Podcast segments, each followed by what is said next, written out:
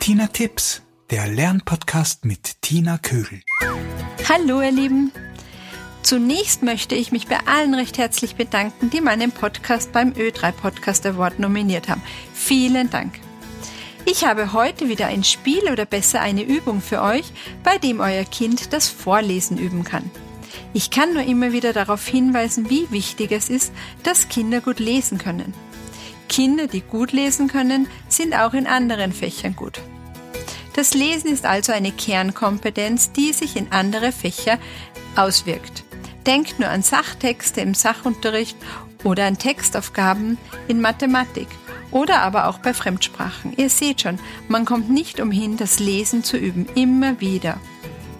Der Neurobiologe Martin Korte schreibt in seinem Buch Wie Kinder heute lernen, dass Kinder dann gut lesen, wenn ihnen regelmäßig vorgelesen wird, wenn ihr Interesse an Büchern schon im Kindergarten geweckt wird und wenn sie vor dem zwölften Lebensjahr anfangen, selber Bücher zu lesen.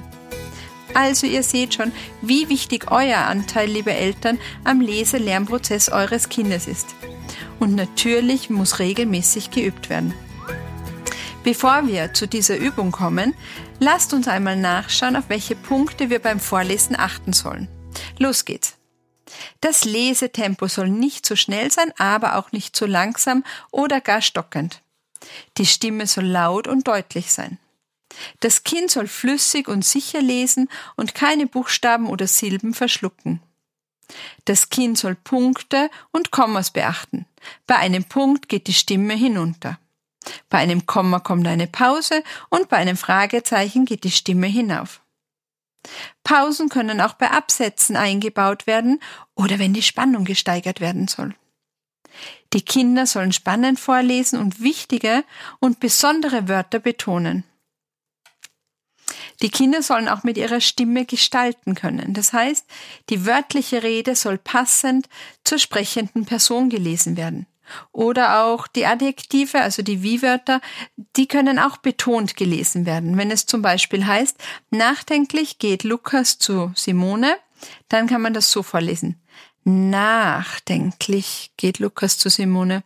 Oder aber die Wörter wütend und traurig.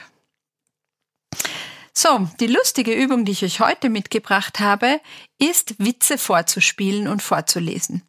Das Kind wählt einen Witz. Oft stehen Witze in Kinderzeitschriften wie Lux oder Spatzenpost oder sonst sucht einen aus dem Internet aus. Nun soll das Kind den Witz gut durchlesen, gerne ein paar Mal, bis es ihn wirklich flüssig liest. Es kann sich Wörter unterstreichen, die es betont lesen möchte, oder Pausen einzeichnen. Nun soll es diesen Witz spielend vorlesen. Lustig ist es, einen Witz zu zweit zu spielen. Der Witz eignet sich deshalb so hervorragend, weil die anderen nur dann lachen, wenn man ihn wirklich flüssig lesen kann und das Gesprochene gut betont.